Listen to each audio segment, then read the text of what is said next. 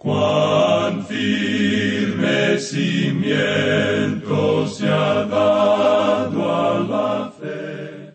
A través de la Biblia, un análisis de la Biblia libro por libro que le ayudará a crecer espiritualmente. Estos estudios fueron diseñados por el doctor J. Vernon McGee. Acompáñenos en este fascinante recorrido a través de la Biblia. La palabra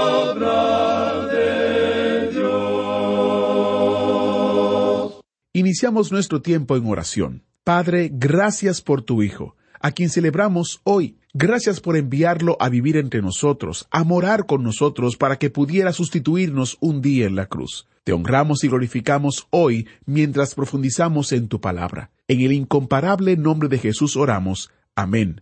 Con nosotros, nuestro maestro Samuel Montoya y el estudio bíblico de hoy. Continuamos hoy, amigo oyente, este viaje por la epístola a los Hebreos y en nuestro programa anterior estuvimos hablando del sacrificio que Cristo había hecho y de la superioridad de ese sacrificio, porque Él se ofreció a sí mismo, sin mancha y sin contaminación, a Dios. Dejamos en la última parte del capítulo nueve, y allí se presenta un contraste que se hace entre la ofrenda que se presentaba en el Antiguo Testamento en el tabernáculo y la ofrenda que el Señor Jesucristo hizo. Él ha ido ahora a la presencia misma de Dios, y se nos dice en el versículo veinticinco y no para ofrecerse muchas veces, como entra el sumo sacerdote en el lugar santísimo cada año con sangre ajena. O sea que eso tenía que repetirse una y otra vez. Y en el versículo 26 leemos, De otra manera le hubiera sido necesario padecer muchas veces desde el principio del mundo. Pero ahora, en la consumación de los siglos, se presentó una vez para siempre por el sacrificio de sí mismo, para quitar de en medio el pecado. Él se ha presentado una vez al final de esta edad para quitar de en medio el pecado. Ahora, si ese sacrificio que él hizo no es algo adecuado, si no es aceptable, podemos notar entonces lo que dice aquí en el versículo 27. Y de la manera que está establecido para los hombres que mueran una sola vez, y después de esto el juicio, el orden natural del hombre es este, y es lo cierto en cuanto a la persona que no es salva. Esa persona morirá. Y después de la muerte no hay nada sino el juicio, ese es el futuro que le espera al inconverso. Y en el versículo 28, versículo final del capítulo nueve de la epístola a los Hebreos, leemos Así también Cristo fue ofrecido una sola vez para llevar los pecados de muchos, y aparecerá por segunda vez sin relación con el pecado para salvar a los que le esperan. Lo importante de notar aquí es que Él aparecerá, pero cuando Él aparezca en la segunda vez, no va a ser para tratar el asunto del pecado, no va a venir la próxima oportunidad para caminar alrededor del mar de Galilea y por las calles de Jerusalén para ver lo que los hombres harán con el sacrificio. Él viene en juicio. Así que hoy lo podemos decir de esta manera tan sencilla. Hay uno de dos lugares para su pecado.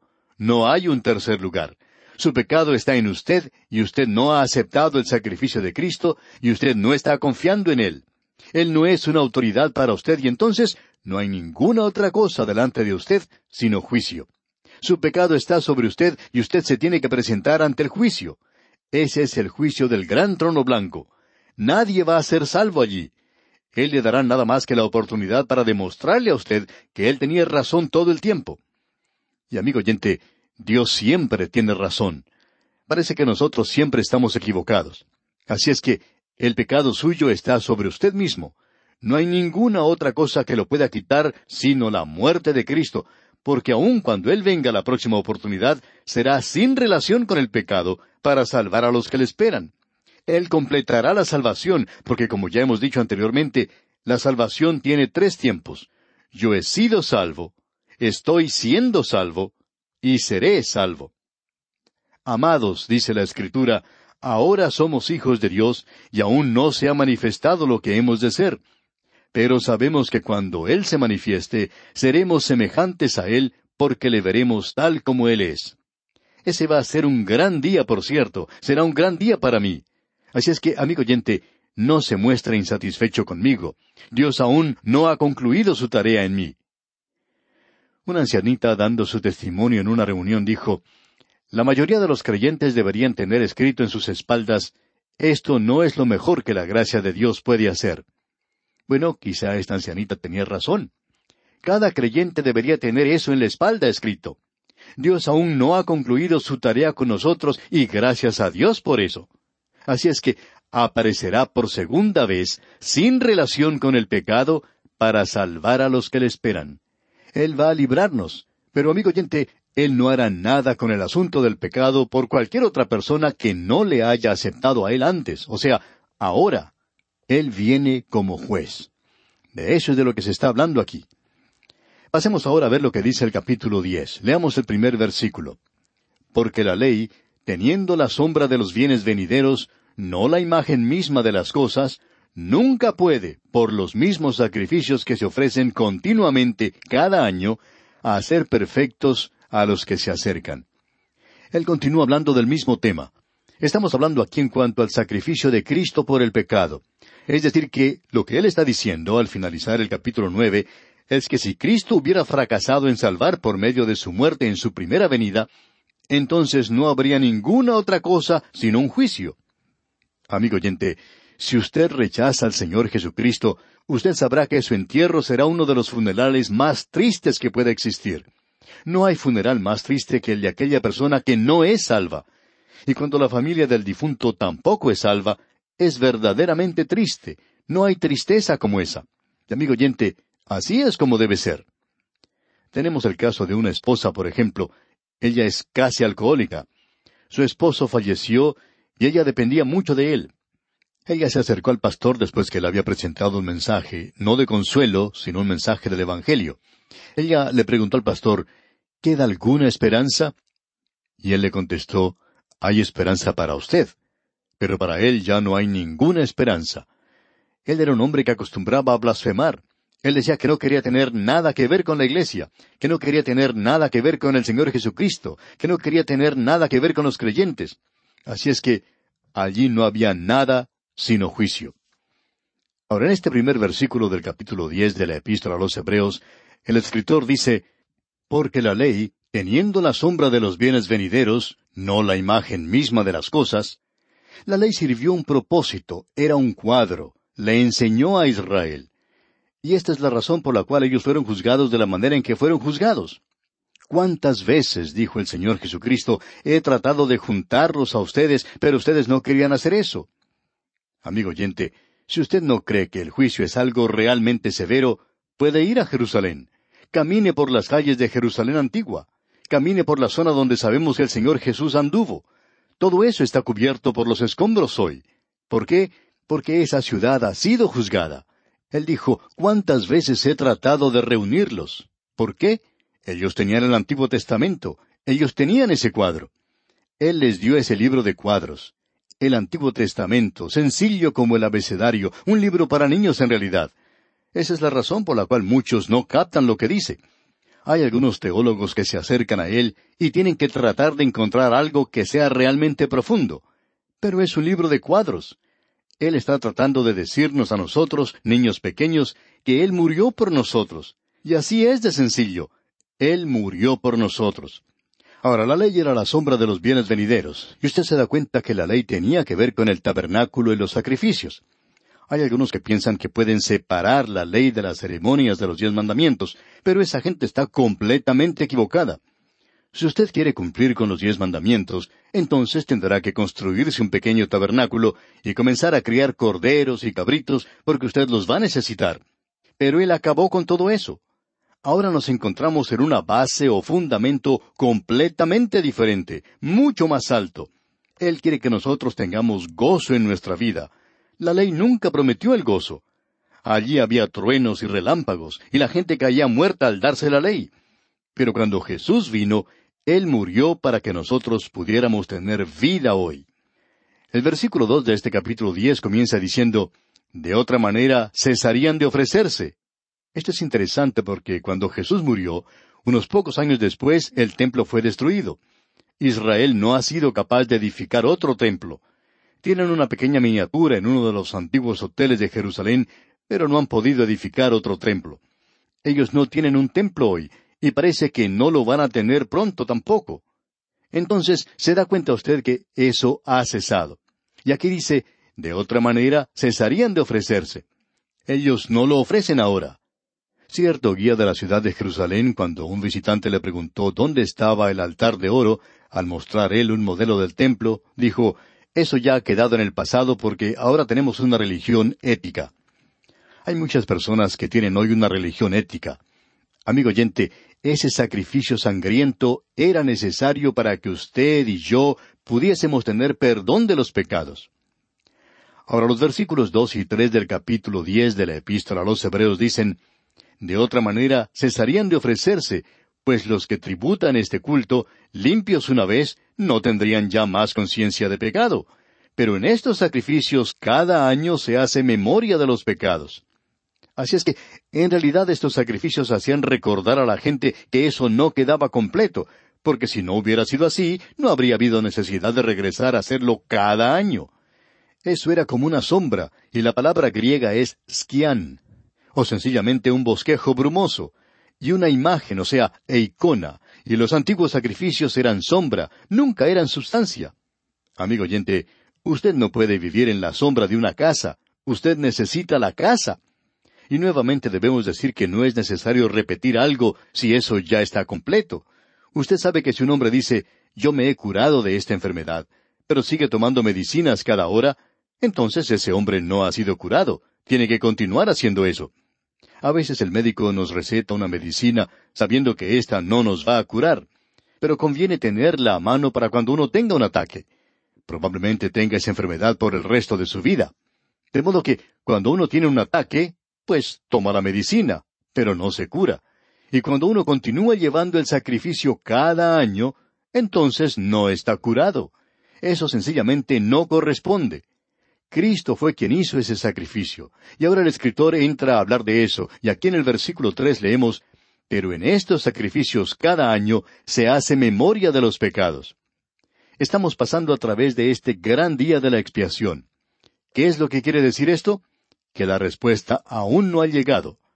Amigo oyente, cuando él clamó en el Gólgota, consumado es, así fue, había sido consumado. Al año siguiente no hubo necesidad de volver a repetir ese día de la expiación. Y él dirá más adelante que uno en realidad está pisoteando esto, es decir, la sangre de Cristo, si usted trata de realizar un sacrificio. Aquí tenemos algo verdaderamente tremendo. Leamos ahora los versículos cinco hasta el diez de este capítulo diez de la Epístola a los Hebreos. Por lo cual, entrando en el mundo, dice, Sacrificio y ofrenda no quisiste, mas me preparaste cuerpo holocaustos y expiaciones por el pecado no te agradaron. Entonces dije, He aquí que vengo, oh Dios, para hacer tu voluntad, como en el rollo del libro está escrito de mí, diciendo primero, Sacrificio y ofrenda y holocaustos y expiaciones por el pecado no quisiste, ni te agradaron, las cuales cosas se ofrecen según la ley, y diciendo luego, He aquí que vengo, oh Dios, para hacer tu voluntad, quítalo primero para establecer esto último en esa voluntad somos santificados mediante la ofrenda del cuerpo de Jesucristo hecha una vez para siempre. Esto nos indica, amigo oyente, que Él murió una vez por sus pecados y por los míos. Y aquí tenemos una de las referencias más hermosas que se encuentran en la Biblia. Queremos dedicarle más tiempo a esto porque puede ser de gran ayuda para usted y puede hacer que la palabra de Dios tenga mayor significado. Podemos volver al libro de Éxodo y considerar lo que dicen los capítulos 19 y 20. El capítulo 19 de Éxodo es una preparación previa a la presentación de la ley. En el capítulo 20 tenemos que se presentan los diez mandamientos. Después de eso, Dios bondadosamente hace provisión para sacrificios y el altar va junto con eso. Luego, en el capítulo 21, tenemos algo que parece estar fuera de lugar. En los versículos uno y dos leemos, Estas son las leyes que les propondrás. Si comprares siervo hebreo, seis años servirá, mas al séptimo saldrá libre de balde. Es decir, que uno no podía tener un esclavo de su propia gente más de seis años. En el séptimo año, esa persona quedaba libre. Pero luego, dicen los versículos tres y cuatro, si entró solo, solo saldrá. Si tenía mujer, saldrá él y su mujer con él. Si su amo le hubiere dado mujer, y ella le diere hijos o hijas, la mujer y sus hijos serán de su amo, y él saldrá solo. Pero escucha ahora lo que dicen los versículos cinco y seis. Y si el siervo dijere, yo amo a mi señor, a mi mujer y a mis hijos, no saldré libre, Entonces su amo lo llevará ante los jueces y le hará estar junto a la puerta o al poste, y su amo le horadará la oreja con lesna y será su siervo para siempre. Así es que la oreja de este siervo iba a ser perforada por esa lesna, y él serviría a su amo para siempre. Si usted veía a un hombre andando por la calle con la oreja perforada, usted sabía entonces que él había recibido una esposa y que había pagado el precio de una esclavitud permanente. Esa es una ley tremenda, y ciertamente que es algo hermoso. Pero, ¿cuál es el significado de todo esto? Bien, leamos lo que quiere decir observando lo que nos dice el Salmo 40, versículo 6. Dice allí, Sacrificio y ofrenda no te agrada. Has abierto mis oídos, o perforado, de la misma manera en que se menciona en cuanto al siervo. Holocausto y expiación no has demandado. Entonces dije, He aquí, vengo. En el rollo del libro está escrito de mí. Estas mismas citas las tenemos en el libro de Hebreos y se aplican al Señor Jesucristo. Aquí tenemos uno de los cuadros más hermosos de todas las Escrituras. El Señor Jesucristo vino a este mundo y creció y llegó a la madurez. A la edad de treinta años, Él comenzó su ministerio y podía llegar al fin de ese ministerio y decir, ¿quién de ustedes me acusa de pecado? Él era santo, inocente, sin mancha, separado de los pecadores. Él podía haber salido de la tierra cualquier día si lo hubiera querido hacer y regresar de nuevo al cielo y dejar a esta tierra en pecado, nos podía haber dejado a usted y a mí en la esclavitud. Amigo oyente, él dijo, yo amo a estos pecadores. De tal manera amó Dios al mundo que ha dado a su Hijo unigénito. Así es que, en lugar de decir que su oreja era perforada, él dice, mas me preparaste cuerpo. ¿Un cuerpo para qué? Bueno, Él murió en la cruz, y se nos dice en el versículo diez del capítulo diez de esta epístola a los Hebreos, en esa voluntad somos santificados mediante la ofrenda del cuerpo de Jesucristo, hecho una vez para siempre. Él podría haberse ido de esta tierra sin tener que morir, porque nadie le podía acusar de pecado. Y él podría haber regresado al cielo sin tener que morir. Pero entonces él hubiera tenido que dejarnos a nosotros aquí. Aun Dios hubiera tenido que dejarnos aquí. Ahora regresemos a esa ley que mencionamos antes. Un siervo, este hombre puede servir solamente seis años, y luego puede salir libre. Pero su amo le ha dado a él una esposa. Al Señor Jesucristo se le ha dado una iglesia. Usted recuerda que el Señor en su oración dijo, Estos son míos. Y él le dice al Padre, Tú me los diste. Él murió por mí, amigo oyente. Él murió por usted porque Él nos ama. Él tuvo que pagar ese precio. Él no se quedó en la esclavitud, sino que Él regresó y nos va a sacar de la esclavitud del pecado algún día, y Él es el único que puede hacer eso. Como alguien dijo, en la verde montaña muy lejos, fuera de los muros de la ciudad, allí donde murió crucificado el Salvador, quien dio su vida para salvarnos a todos nosotros, no había otro lo suficientemente bueno como para pagar el precio del pecado. Él era el único que podía abrir las puertas del cielo para dejar que nosotros entráramos.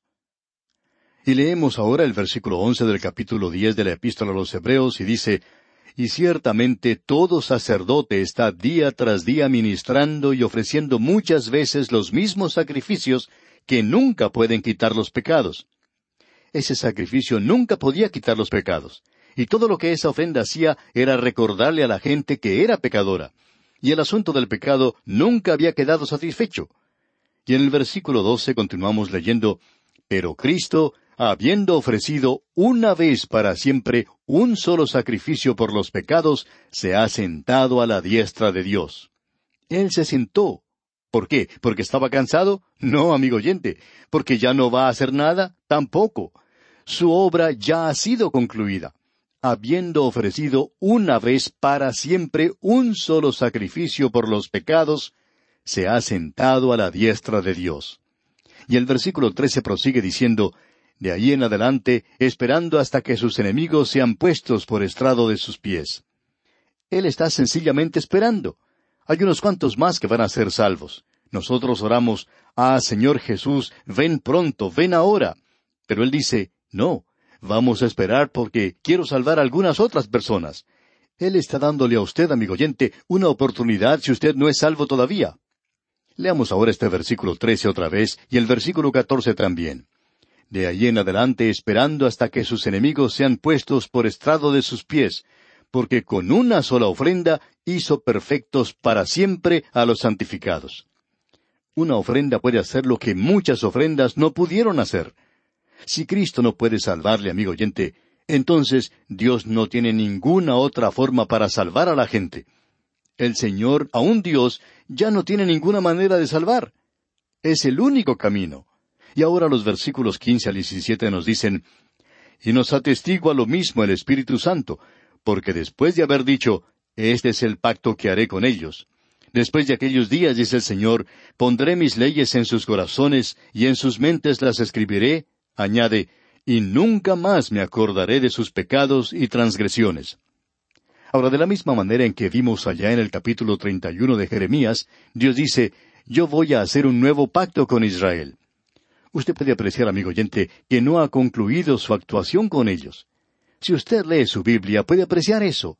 Ahora, si usted se pone a leer estos nuevos teólogos que presentan alguna explicación filosófica, entonces usted va a terminar completamente perdido. Esta gente probablemente tiene un argumento muy lógico. Pero, amigo oyente, nosotros no estamos siguiendo la lógica, sino que estamos siguiendo la palabra de Dios.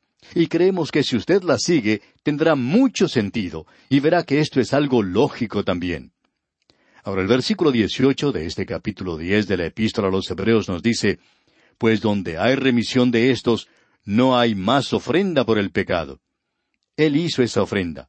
Y teniendo eso como fundamento, por lo que Él ha hecho, vemos que el versículo 19 dice, Así que hermanos, teniendo libertad para entrar en el lugar santísimo por la sangre de Jesucristo, aquí tenemos un privilegio maravilloso.